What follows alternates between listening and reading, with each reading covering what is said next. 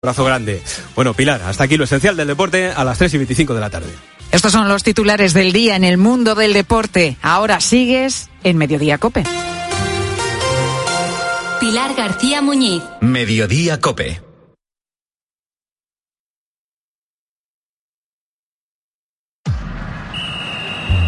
Deportes, deportes, deportes. Cope Bilbao. Estar informado.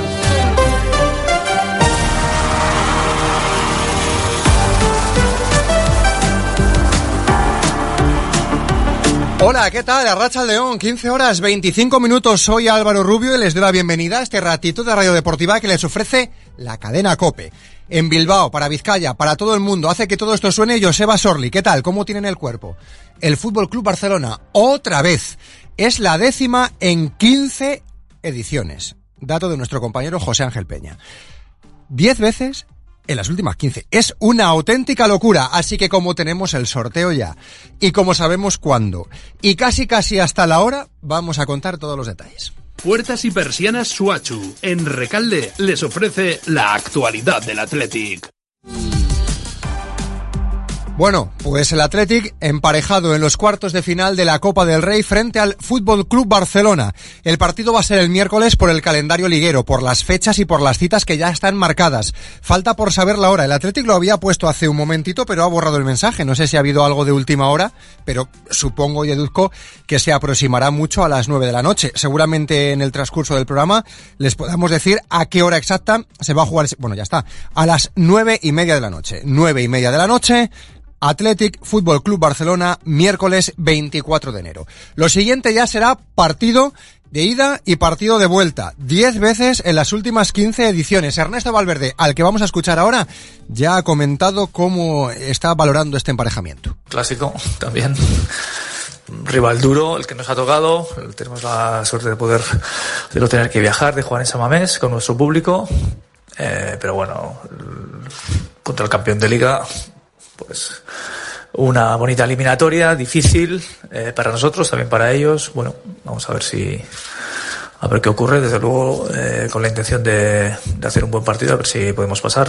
Desde luego, no vamos a decir que, hemos tenido suerte, porque realmente es un rival duro, eh, de los peores que había. Y, pero bueno, hay que, hay que jugarlo. Hay que jugarlo, por supuesto, no queda otra. Chingu, antes contra el Valencia y antes es mañana a las seis y media de la tarde. Veremos a ver la convocatoria, escucharemos lo que dice Ernesto Valverde de cómo llega el equipo. Óscar de Marcos creo que no va a estar. Dani García me da la sensación de que tampoco, pero no me quiero adelantar porque nos vamos a ir ahora mismo en dos minutillos a Alezama para ir escuchando paso a paso las preguntas, por supuesto las respuestas, del Chingurri. Hay más fútbol y se lo contamos aquí. Puertas y persianas Suachu. Puertas de garaje de comunidades, puertas industriales y persianas metálicas para locales comerciales. Estamos en Carretera Larrasquitu, en Recalde. Más información en puertasgarajebilbao.es. Llámenos al 944 65 39 62. Puertas Suachu. Hay más fútbol porque la Morevieta va a jugar en casa y es mañana y lo va a hacer frente al Eldense. Y nos habla Jandro porque ya no hay ni un partido más. Para nosotros no hay ningún partido que sea uno más. Para nosotros cada partido es el partido que tenemos que ganar. Quedan las jornadas que quedan, estamos en la situación en la que estamos. No es un partido más, es un partido que tenemos que ganar. Y no queda otra, es contra el Dense. La Sociedad Deportiva Morevieta es colista, está a 7 puntos de la salvación, tiene 16 y 23 tiene el Huesca, que es el equipo que marca esos puestos que le permitirían seguir en la segunda competición del fútbol español. En primera federación, el Sestao River va a recibir a Unionistas a las 6 de la tarde el próximo domingo. El equipo Sestauarra está a 5 puntos, que estaba echando la cuenta de los puestos que le permitirían seguir también en esa primera federación. Les contaremos, por supuesto, la cartelera futbolística en la segunda y en la tercera red. Y en baloncesto, Bilbao Basket va a jugar contra el Real Madrid el domingo. Y así quieren jugar en la capital. En primer lugar, eh, no olvidándote de ti. Eh, pensando mucho en ti, en, en, en, cómo encontrar tus mejores sensaciones contra un equipo que tiene jugadores absolutamente determinantes, pero no solo en ataque, sino también en defensa y eso se tiene que tener muy en cuenta. Y luego, pues, pues apostar, apostar sobre todo para, para controlar, a intentar controlar algunas que, que creamos que nosotros podamos hacer un poquito más. ¿no? Venga, vamos a contarlo todo en Cope más Bilbao, 95.1 FM, aplicaciones móviles para los siguientes aplicados. Dale, Joseba.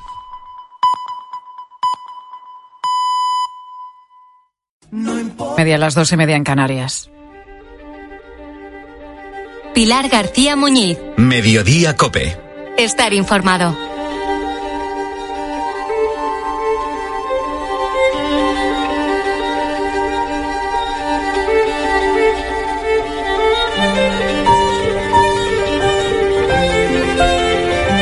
El número 39 de la calle Toledo, en pleno corazón de Madrid, está el Instituto San Isidro, el más antiguo de la ciudad.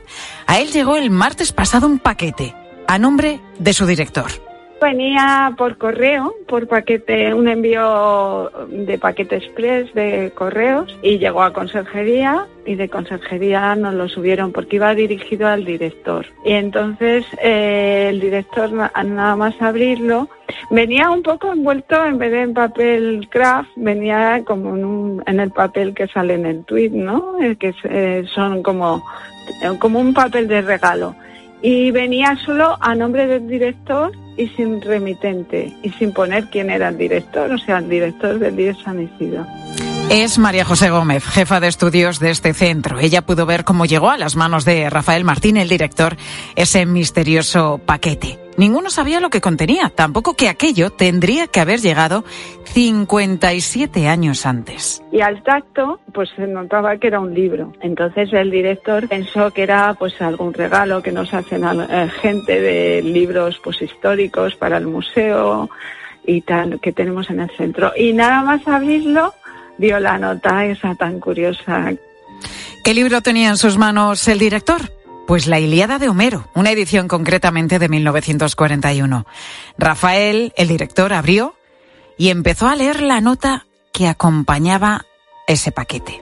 En esa nota iban las disculpas correspondientes y así las pedía. Este libro, titulado La Iliada, escrito por Homero, traducido del griego por don José Gómez Hermosilla, propiedad de la Biblioteca del Instituto San Isidro de Madrid, que fue sacado de sus anaqueles en concepto de préstamo, allá por el año 1967, por un alumno de cuyo nombre no quiero acordarme. Retorna a su casa después de los años de destierro, el mes de enero del año 2024, por lo que se pide humildemente perdón con el propósito de enmienda. Y claro, no sabemos de quién puede ser, porque eh, en la nota es que era muy graciosa, porque bueno, se disculpaba por, por la tardanza en la entrega y venía pues en números romanos tanto la fecha en el que en el que sacó el libro de la biblioteca como la fecha en que lo ha devuelto, ¿no? Seis décadas después, ese libro, La Ilíada, que salió de la biblioteca de este Instituto San Isidro de Madrid en 1977, volvía a casa. Entre las muchas curiosidades de esta historia está que el paquete llegó como correo urgente. A alguien le corría prisa que aquel clásico ocupara de nuevo su hueco en la estantería.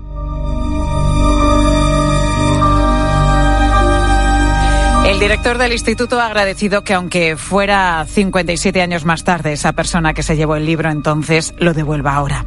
En la carta no había remite, así que no saben quién es. Esa, es esa persona que tanto tiempo después ha sentido la necesidad de devolver el libro que no era suyo.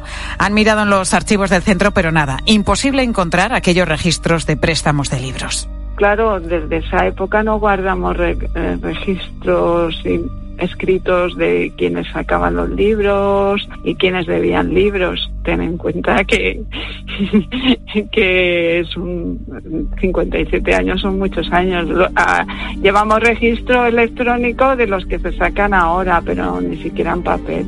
Eh, pues se han ido eliminando ¿no? con el paso del tiempo. Ahora están buscando dónde colocar al libro pródigo que ha vuelto a casa. Se debaten entre la biblioteca o el museo que tienen, donde exponen expedientes, láminas de dibujo y ejercicios de alumnos ilustres. Tenemos una biblioteca histórica con libros bastante antiguos, porque somos un instituto muy antiguo. Es de la enseñanza secundaria, yo creo, de los más antiguos de España.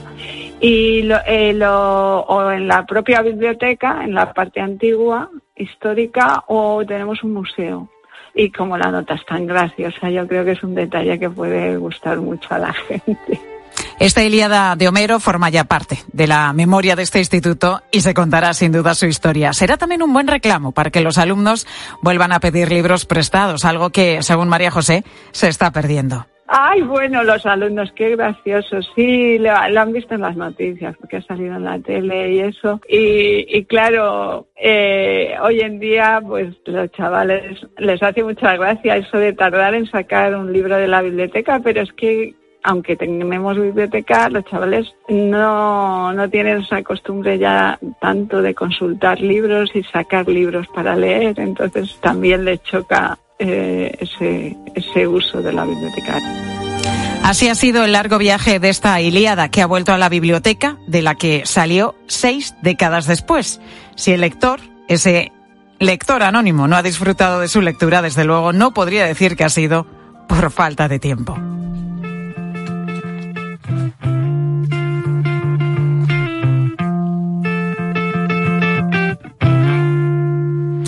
Historia, ¿eh? La de este libro que ha vuelto a ese Instituto San Isidro de Madrid, a esa biblioteca casi seis décadas después.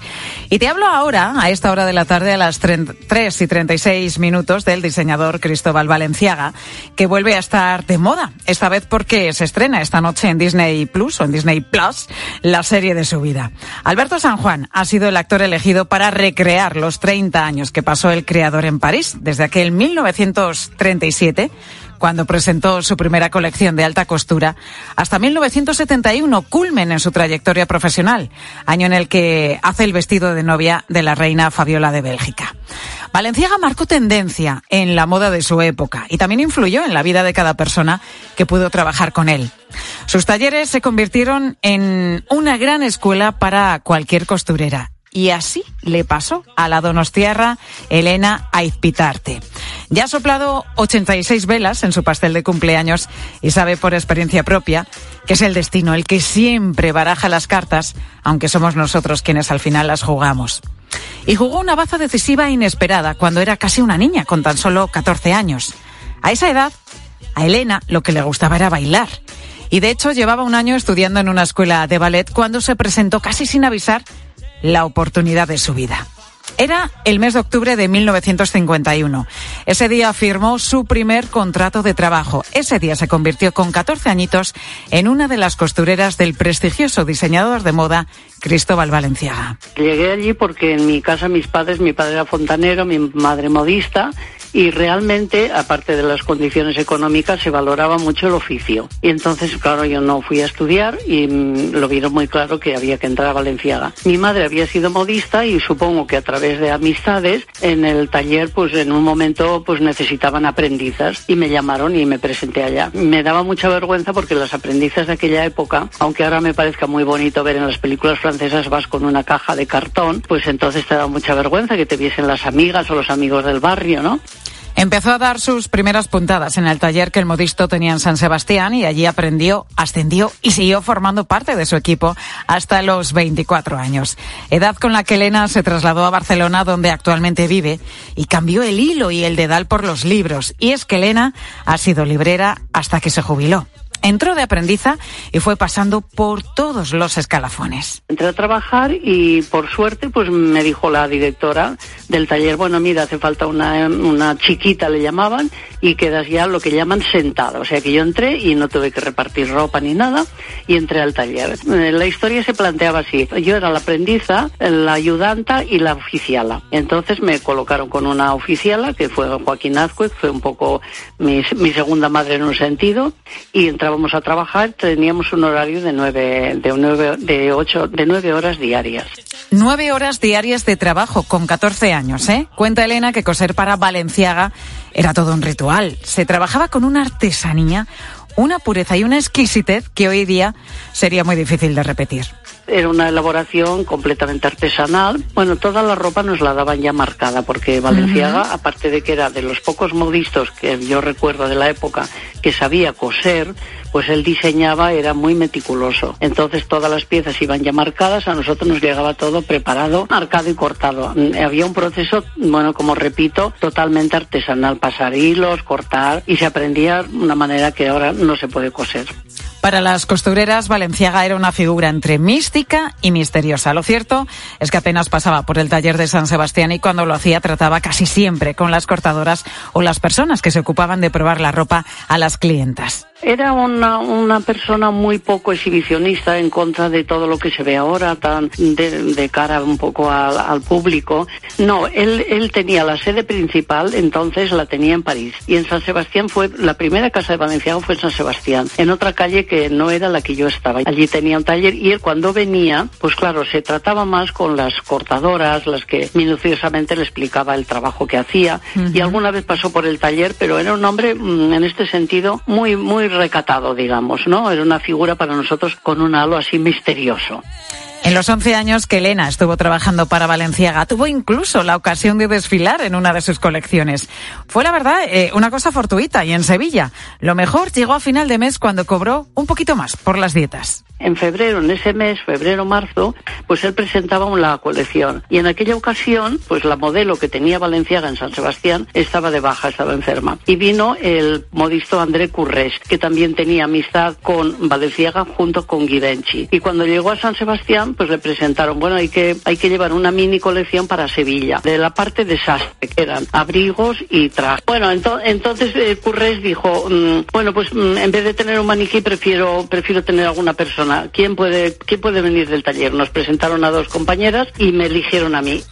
Decía Valenciaga que un modisto debe ser arquitecto de la forma, pintor para el color, músico para la armonía y filósofo para la medida, pero sin manos precisas y mentes despiertas como las de Elena. A Izpitarte, que hagan real lo que el genio imagina, nada sería posible.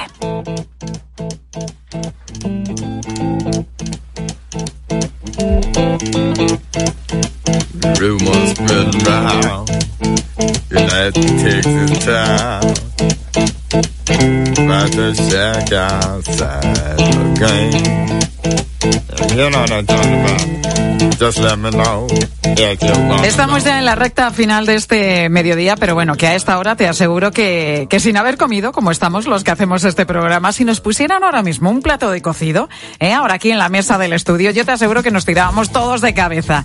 Ese cocido con su sopita, sus videos, calentito así en este día de frío que tenemos hoy especialmente en Madrid. Los garbanzos que me encantan, la verdurita, la carne, ay, ay, ay, ay. Bueno, pero por mucha hambre que tuviésemos, no creo que llegáramos al reto gallego del que vamos a hablar a continuación. Sofía Gonzalo, muy buenas tardes. Buenas tardes. Oye, es que mm, yo ahora mismo no sé tú, Pilar, tú en concreto, Salivando. pero yo creo que en Galicia se está escuchando el ruido de mis tripas. O sea, yo ahora mismo me metía cuatro cocidos seguidos. Claro, que, que, que sí, hacemos el mediodía cope y solemos comer pues a eso más o menos de las 5 de la tarde. Salimos a las 4, 4 y pico de la radio, mientras que llegamos Bueno, a casa a 5 y 5 y media, pues que más que comer, los de este programa lo que hacemos es ya merendar. Bueno, hablamos del reto, de este reto gallego para el que se necesita desde luego muchísimo saque. Sí, sí, mucho. Y además tenemos que ser rápidos porque consiste en comerse tres kilos de cocido, tres kilos de cocido, si hemos escuchado bien, en el menor tiempo posible. Y si te atrae este reto, bueno, pues lo único que tienes que hacer es irte hasta Marín, en Pontevedra. Eh, hay un restaurante que desde hoy y hasta el 14 de febrero, bueno, pues están poniendo a prueba a sus comensales. Y eh, fíjate, eh, Pilar, que ese día 14 de febrero es San Valentín. Ese día es el que, si tú has sido el que te has comido ese mm, cocido de tres kilos en menos tiempo, te puepuedes llevar 300 euros. O sea, esto Claro. va a ser día de San Valentín, amor por el cocido. Amor por el cocido. Y lo que estoy yo pensando, si es que llegas a ese eh, y te ha dado tiempo a hacer la digestión, porque Eh, como eh, te hayas metido un cocido de 3 kilos el día anterior, desde luego el 14 Me hace complicado. gracia, Sofía, porque al reto lo han llamado como el famoso programa de Estados Unidos, Crónicas Carnívoras, pero en este, en este caso Crónicas Carnívoras de Marín, versión cocido galego. Sí, y bueno, eh, como comentábamos, que puedes ir cualquier día, de aquí al 14, una comida, una cena, que ya la cena, eh, ¿qué te parece, Pilar? Hombre, yo el cocido Comerte para el la cena no lo veo. No lo veo.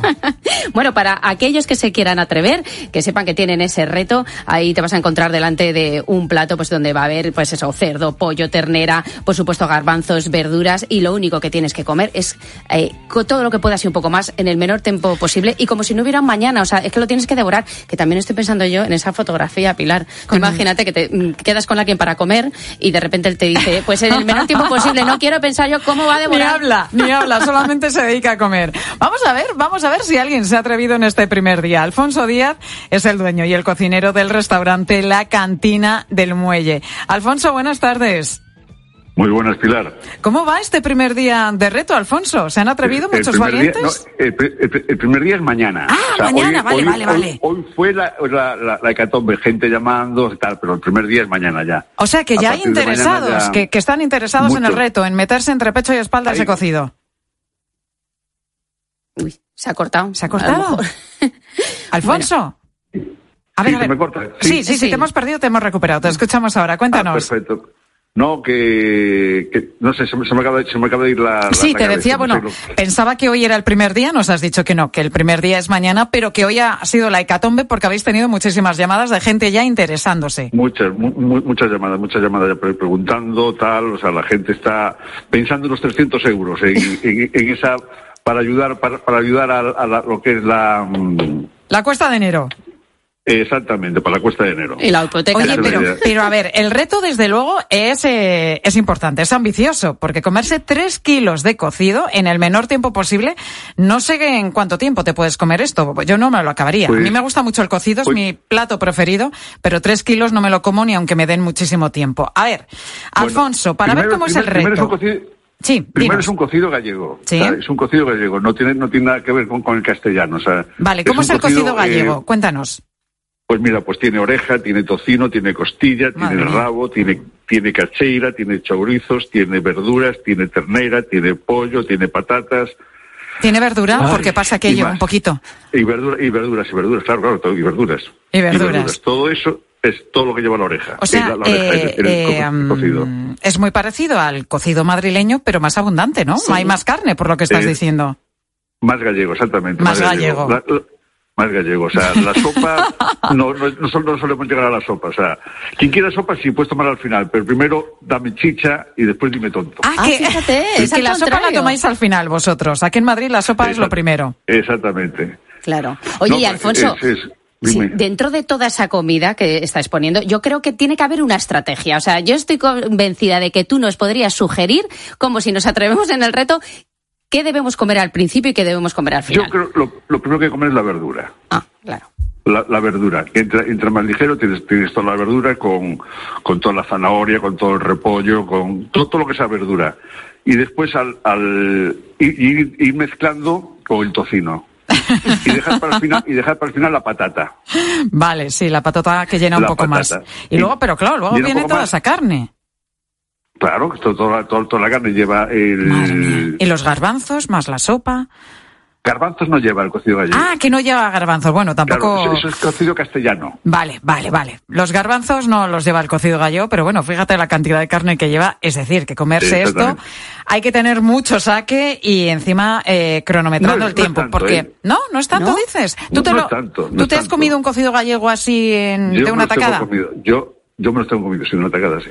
Sí. Pero de tres cuando, kilos. Cuando era, un, cu- cuando era un papador, sí. Cuando era papador, sí, ahora ya no. Ahora te cuidas. Pero cuando era- ahora me cuido, ahora me cuido. Alfonso, ¿pero cómo hacéis era- esto? Cuando era papador, sí. Porque hay un tiempo. O sea, aquí los 300 euros se los va a llevar el que se coma este cocido de 3 kilos en el menor tiempo posible. Que vais con un cronómetro, cronometrando, claro. Exactamente, tenemos un, un, un- un- un cronometrador oficial que dirá exactamente cuando, cuando, cuando, cuando llega la, la persona a celebrarlo. ¿Y cuánto calculas que puede ser el tiempo estimado? El, el, el que coma más ágil, el más valiente, el que tenga más saque. ¿Cuánto? 30 minutos, yo creo que en 30 minutos. En 30 minutos. En y 30 aquí minutos. eh, tenéis a, no sé si es un camarero o una camarera, o tú mismo, si estarás ahí vigilando que se coma esa persona por sí misma el cocido, o bueno, confiáis en, en que la gente no haga va- trampas. Y va a ser, va a ser divertido. Lo, lo importante es que sea una diversión. Estamos en carnaval y es, y es la, la- idea de, de- de- disfrutarlo y de y que la gente se lo pase bien. Es, es la idea. Lo- el menú es el cocido, que, que, que- que es lo que te hago comentar, todo lo que lleva, pero aparte tenemos un menú, un menú especial más reducido, más corto, por 18 euros, donde la gente va a poder seguir tomando también ver todo el cocido, pero en, en, en mo- en modo más, más reducido. En modo más reducido, más, más ligerito. O sea, Y Alfonso, que entre, entre tus clientes, eh, ¿tú apostarías por alguien en concreto de los habituales que suelen ir a tu restaurante? Sí, ¿Que crees que podría conseguirlo? buenos. Sí.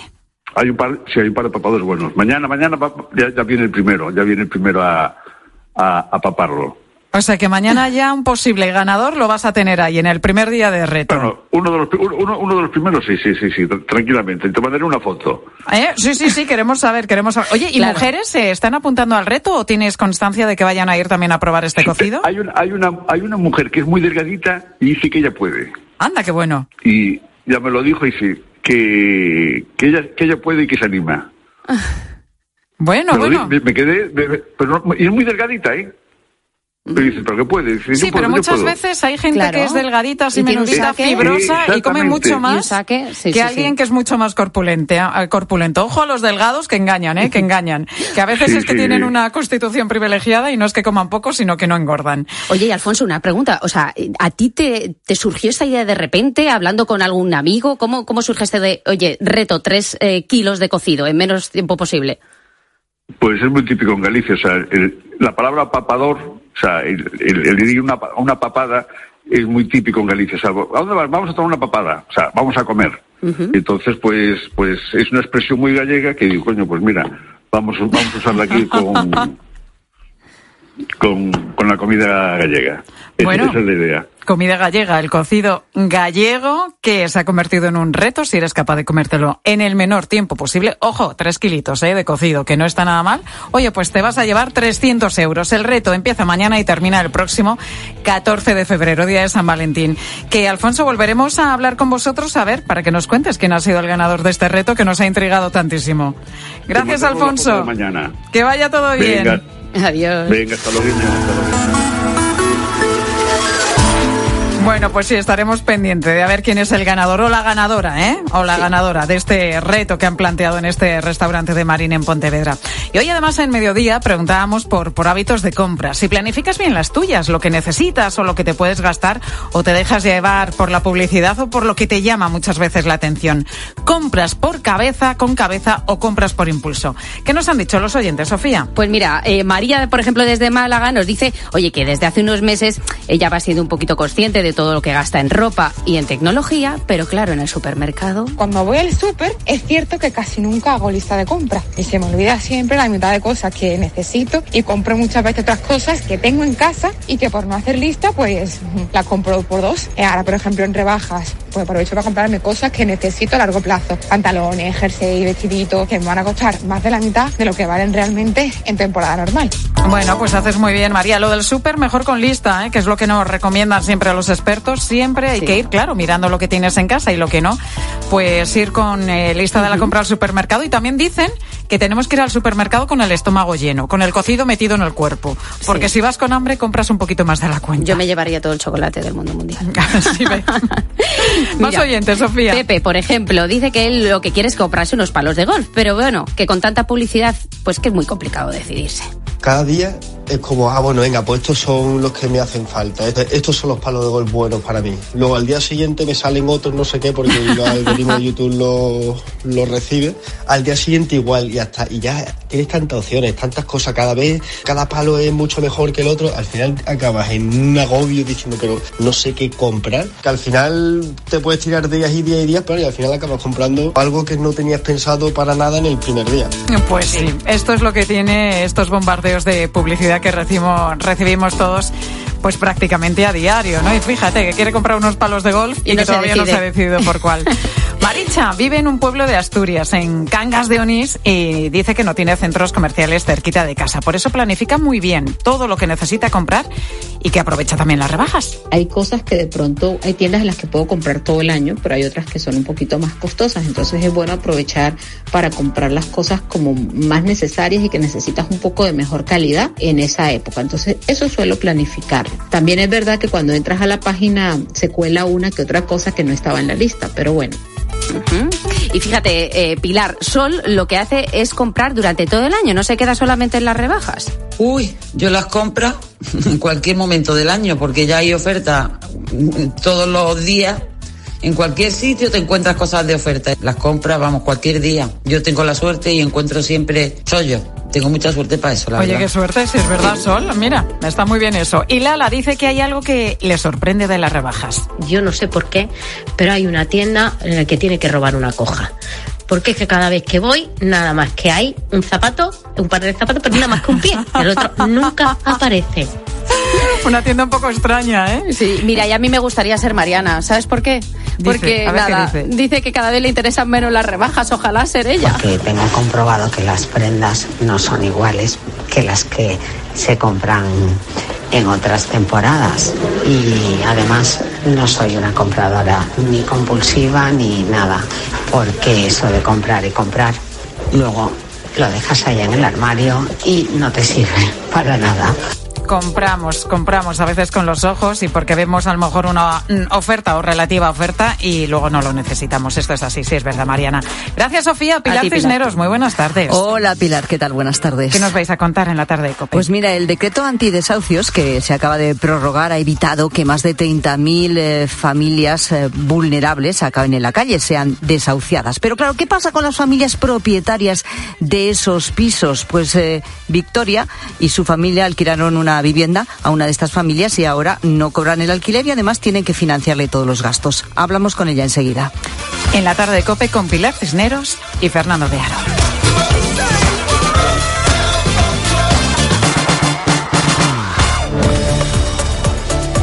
Pilar García Muñiz. Mediodía Cope. Estar informado.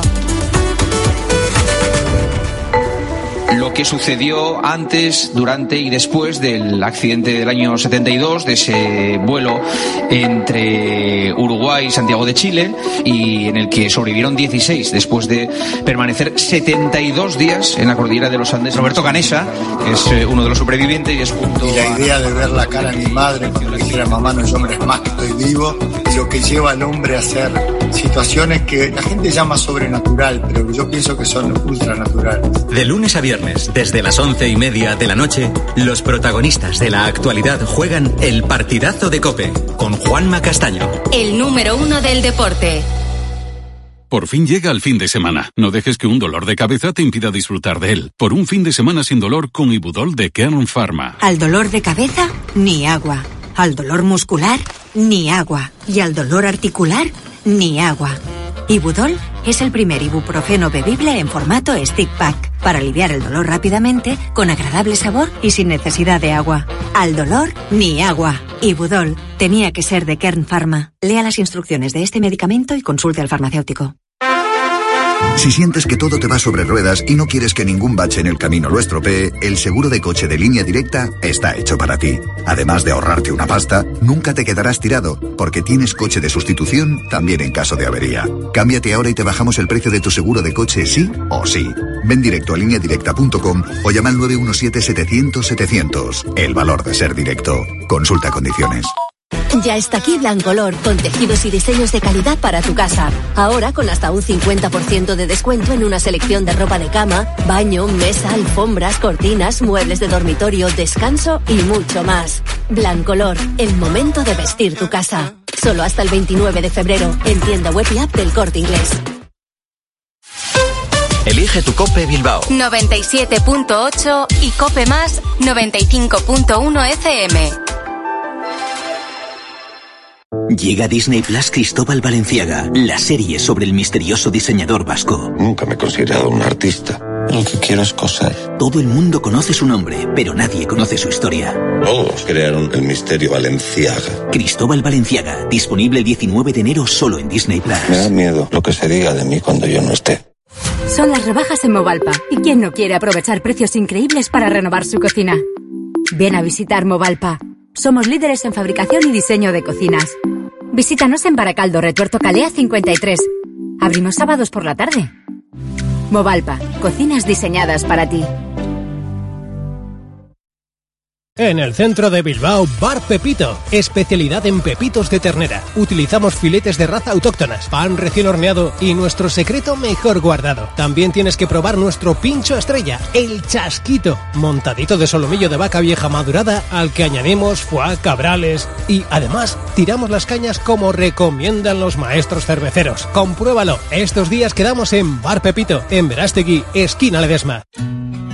En Cope nos gusta contarte buenas noticias. Es una historia humana de película en Italia. La historia que te cuento demuestra que los talentos más grandes surgen de los orígenes más complicados. Su protagonista es Aurora. Porque un grupo de alumnos de la Universidad de Málaga ha desarrollado un juego de cartas, por un lado, adaptadas al braille y por otro, con pistas de sonido. Estoy mirando a un bebé, una niña, que se está quedando dormida en brazos de su padre. Es una buena noticia, es una buena noticia. A Carlos Herrera, Ángel Expósito, Pilar García Muñiz, Pilar Cisneros y Fernando de Aro les gusta contarte buenas noticias. Escúchalas a diario en Cope, también en cope.es y en redes sociales.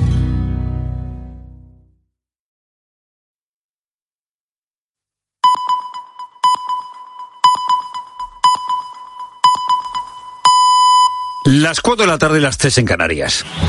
Con Pilar Cisneros y Fernando de Aro, la última hora en la tarde. Cope, estar informado.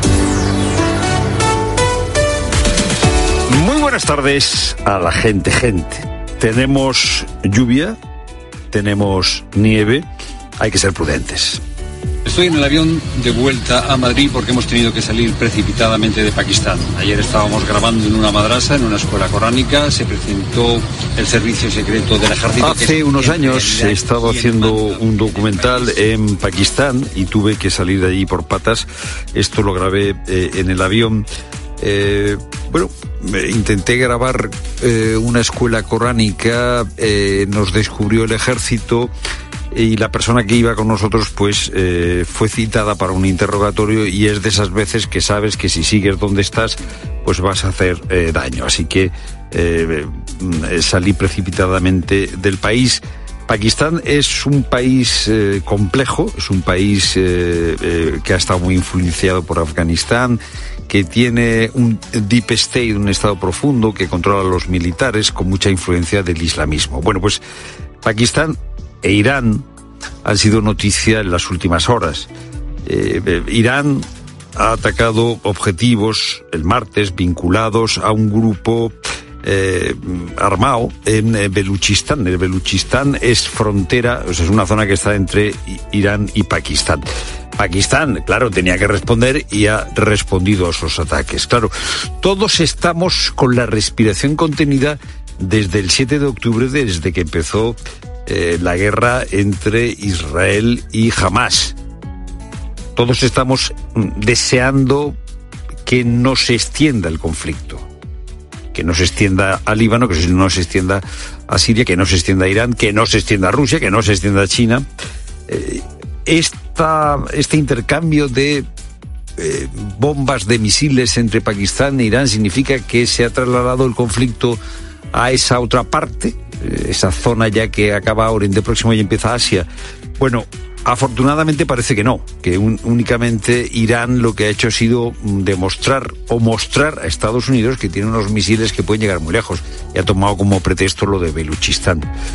Eh, seguimos conteniendo la respiración para que eh, no se extienda el conflicto mucho más allá.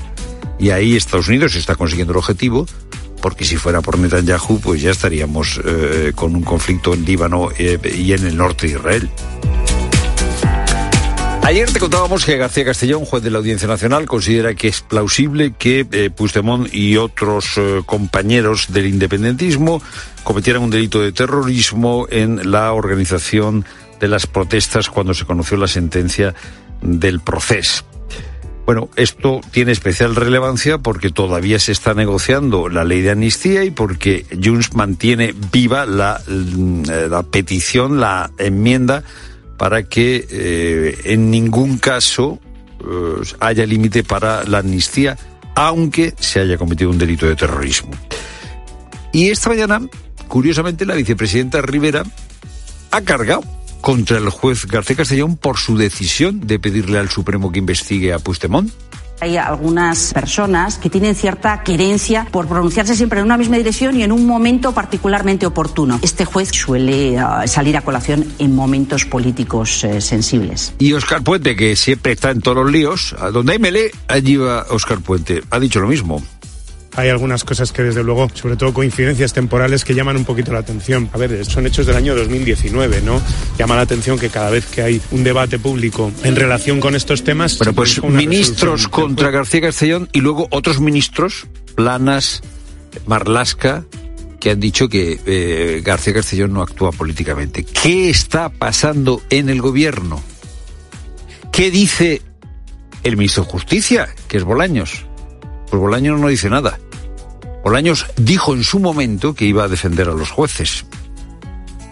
Este gobierno defenderá siempre a los jueces de cualquier cuestionamiento. Pues de momento Bolaños no ha salido a defender a los jueces. ¿Por qué hace esto el gobierno? ¿Por qué ataca a un juez de la Audiencia Nacional que, por otra parte, ha procesado al que era segundo en el Ministerio del Interior cuando gobernaba Mariano Rajoy? O sea que tanto va a por unos como a por otros. En el informe último de la Comisión Europea sobre eh, la justicia en España, se decía que había críticas a los jueces y que se puede criticar a los jueces, pero que si los políticos critican continuamente a los jueces, hay desconfianza hacia las instituciones. Probablemente lo peor de este periodo es que va a dejar una desconfianza profunda hacia las instituciones. Es lo primero, no lo único. Buenas tardes, Placineros. Buenas tardes, Fernando. Buenas tardes a todos. Como tú también apuntabas, estamos hoy muy pendientes del tiempo. La borrasca Juan nos trae termómetros bajo cero, lluvias y nevadas en la mitad norte en cotas de 400 a 700 metros, sobre todo en el Pirineo aragonés y catalán y algunos puntos de Castilla y León y la Sierra de Madrid. Y este tiempo está provocando problemas en las carreteras, así que nos vamos ya hasta la dirección General de Tráfico para ver cómo está la situación. Lucía Andújar, buenas tardes. Muy buenas tardes. Hasta ahora estamos pendientes del temporal de nieve que deja un total de 30 vías afectadas, cinco de ellas principales. Permanece cortada en Guadalajara la A2 en Alcolea del Pilar y también en Soria la A2 a la altura de Medinacel y es obligatorio el uso de cadenas o neumáticos de invierno en Segovia, la 1 en Fresno de la Fuente y está prohibido el paso de camiones o articulados en Zaragoza, la A23 en Lechón y en Salamanca, en la 66 en Guijo de Ávila. Al margen de esto estamos pendientes de un alcance que se ha producido en Salamanca, en la 62 en Ciudad Rodrigo en dirección a Portugal y van a encontrar circulación lenta en Madrid de salida en la 1 en Alcobendas, también en Barcelona, en la P7 en Barbera del Vallés, sentido Tarragona, complicaciones en el acceso a Valencia por la 3 en Chiribella y les pedimos precaución en Murcia, en la 7 en Espinardo, en ambos sentidos y 19 detenidos en Aspe, en Alicante, por organizar peleas clandestinas de gallos. La policía les sorprendió mientras preparaban una de estas peleas. Isabel Bartolomé. En un restaurante del municipio de Aspe, detrás de una puerta que pasa totalmente desapercibida, se encuentra esta gallera clandestina con gradas incluidas en la que han sido detenidas 19 personas. Estaban preparando una pelea de gallos a la que iban a asistir unas 150 personas procedentes de diferentes puntos de España y Francia. Se trata de uno de los mayores golpes dados a este tipo de competiciones ilegales en las que se apuestan grandes cantidades de dinero por adivinar qué gallo sobrevivirá. Tenían preparados para la lucha a 18 animales a los que les habían amputado las crestas y los espolones. A los arrestados, entre los que está el cabecilla del grupo, que además era el propietario del local, se les han incautado más de 26.000 euros y se le imputan un delito de maltrato animal y otro de pertenencia a una organización criminal. A los asistentes se les han intervenido varias dosis de cocaína y una navaja de 20 centímetros. Y Gaza lleva ocho días seguidos sin conexión de teléfono ni de Internet. Es el mayor apagón desde que comenzó la guerra entre Israel y los terroristas de Hamas. Los bombardeos israelíes de las últimas horas han matado a cerca de 80 civiles palestinos y han dejado decenas de heridos. Y mientras Alemania ha respondido al rechazo del primer ministro israelí Benjamín Netanyahu a un Estado palestino, Manuel Ángel Gómez. Tanto Alemania como la mayoría de los países de la Unión Europea y el gobierno de Estados Unidos creen que la paz entre israelíes y palestinos tiene que pasar por la creación de un Estado palestino. Un portavoz del gobierno alemán ha dicho que es necesario que los palestinos tengan una perspectiva de futuro para ocuparse de sus asuntos bajo su propia responsabilidad y autonomía. Desde Canadá, el primer ministro Justin Trudeau ha asegurado que la única vía para la seguridad de Israel es que haya un Estado palestino que también sea seguro y que tenga una fronteras reconocidas internacionalmente. Mientras tanto, UNICEF ha informado de que cerca de 20.000 niños han nacido en Gaza entre las bombas desde que comenzara la guerra hace más de tres meses. Y en los deportes ya son oficiales los emparejamientos para las cuartos de final de la Copa del Rey. Ignacio Arzuaga. El Atleti de Bilbao se enfrentará al Barcelona en San Mamés, el Atlético de Madrid en el Metropolitano al Sevilla, el Mallorca lo hará contra el Girona en Son Mois y el último enfrentamiento será entre Celta y Real Sociedad en Balaídos. Se jugará a partido único los días 23, 24 y 25 de enero. Por cierto, se ha confirmado la rotura de menisco de Azpilicueta durante el partido de ayer contra el Real Madrid. Por otro lado, hoy comienza la vigésimo primera jornada de Liga y lo hará con el choque entre Alavés y Cádiz. Se jugará a partir de las 9 de la noche. En motor, una de las grandes noticias para el deporte español es el triunfo de Carlos Sainz en esta edición del Dakar. El piloto madrileño ha destacado el gran esfuerzo de su equipo. Muy, muy contento, como os podéis imaginar, ganar el Dakar eh, con este coche especialmente, con la cuarta marca, diferente, con este coche tan especial que hay tanta gente que ha puesto tanto esfuerzo en conseguirlo y en la última bala que teníamos lo hemos conseguido. A los 61 años, Carlos Sainz ha sido el piloto más longevo en ganar esta competición. La otra gran noticia del día es la clasificación del equipo masculino de hockey hierba para París 2024. Es tiempo ya para la información de tu cope más cercana. Pilar Cisneros y Fernando de Aro. La tarde. Cope Euskadi. Arrachaldeón, ¿qué tal? Muy buenas tardes. Atención al frío, ¿eh? que ahora es importante y mañana va a ir a más. Tendremos un día de ambiente soleado, pero con temperaturas muy, muy bajas. De hecho, las mínimas podrían bajar incluso de los 2 grados bajo cero en el interior del territorio y entre 0 grados y 3 en la costa. El domingo se mantendrá ambiente soleado y ya empezarán a subir algo las temperaturas. Tendremos poca nubosidad y predominará, como decimos, el ambiente soleado. Te cuento también que Renfe ha anunciado que va a destinar más de 2,8 millones de euros a mejoras y obras auxiliares en sus estaciones en Euskadi. Unas actuaciones que se añaden, a las que se añaden 9,7 millones de euros de inversión destinados a la línea de cercanías Bilbao-Orduña. Además, los trabajadores del turno de oficio dicen estar maltratados y más retribuidos y apuestan por mantener la huelga. Esto es todo. Escuchas a tarde de Cope. Seguimos contándote todo lo que te interesa aquí con Pilar Cisneros y Fernando de Aro.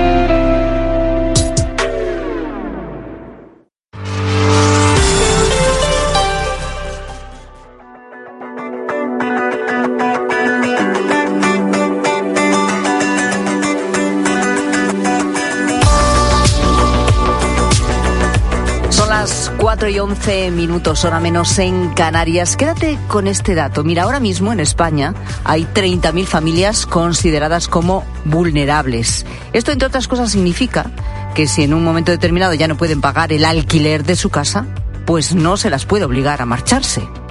Esta es una medida amparada por el decreto antidesahucios que comenzó con la pandemia y que el gobierno acaba de prorrogar de momento hasta diciembre de este 2024.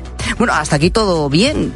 Es ciertamente comprensible, ¿no? Una familia que se encuentra en una situación realmente precaria, pues que sea protegida, ¿no? En esa vulnerabilidad. Pero claro, ¿qué pasa con las otras familias? Es decir, las que no pueden recuperar sus viviendas, aunque por ejemplo, las necesiten incluso para ellos mismos, para sus hijos. Familias que en muchos casos, además de no cobrar por el alquiler de esas viviendas, deben hacerse cargo también de los gastos de esas casas.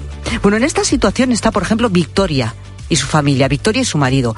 Lo que menos esperaban cuando pusieron en alquiler su piso, su piso está en la ciudad de las ciencias de Valencia, y esto fue en el 2020, es que apenas tres meses después de haberlo puesto en alquiler, esa familia inquilina dejaría de pagar. Victoria es médico de familia en la, sanidad pública, su marido está ya jubilado, tiene 80 años, está enfermo y este matrimonio tiene dos hijos, uno de ellos, por cierto, en el paro. El otro se acaba de establecer por su cuenta, es autónomo y, por cierto, se ha visto obligado a alquilar una vivienda. Además, tienen en acogida a una hermana de 56 años con discapacidad. Bueno, cuando se dan este tipo de circunstancias, nosotros aquí en la tarde, claro, nos preguntamos, está bien ayudar a las familias vulnerables, pero ¿quién ayuda a las otras familias que están permitiendo esta ayuda a las familias vulnerables con sus viviendas y que no son ocupadas porque no pueden, por ejemplo, sus propios hijos, eh, cuando las necesitan, y que tienen esos mismos hijos que, que dedicarse a alquilar otra vivienda aparte? Es decir, se protege a unas familias, pero ¿quién protege a las otras? Bueno, pues estas son algunas de las que, preguntas que nos queremos hacer esta tarde y sobre todo para las que buscamos respuesta. Voy a saludar a Victoria. Hola Victoria, ¿qué tal? Buenas tardes. Hola, muy buenas tardes, Pilar. Muchas gracias por darme voz para hacer pública esta situación que estamos viviendo. Eh, una situación que vives desde el año 2020. Eh, ¿Cómo empezó? Es decir, tú decides poner esa casa que creo que en un principio la, la compráis para un futuro para tus hijos y dices, bueno, pues mientras tanto no la necesitamos todavía, de momento mis hijos tampoco, vamos a ponerla en alquiler, ¿no? Eso es, la ponemos en alquiler. Eh, pues nada, a los tres, cuatro meses dejan de pagar estas personas que en un principio a nosotros pues nos parecía una familia normal, era un pequeño empresario, un matrimonio con un hijo que estaba eh, estudiando en ese momento la, en la universidad eh, privada, en fin, sin problemas en ese momento, ¿no? Pues a los cuatro meses dejan ya de, de pagar ese alquiler y, tampoco se habían hecho cargo, no habían domiciliado los gastos, la luz y el agua, pues habían puesto algunas excusas por la premura, por el cambio, en fin, que tenían total, que lo estábamos pagando nosotros y en principio le pasábamos el recibo y ellos nos pagaban la cuantía de la luz y el agua. Dejan de pagar eh, esos recibos y dejan de pagar el alquiler.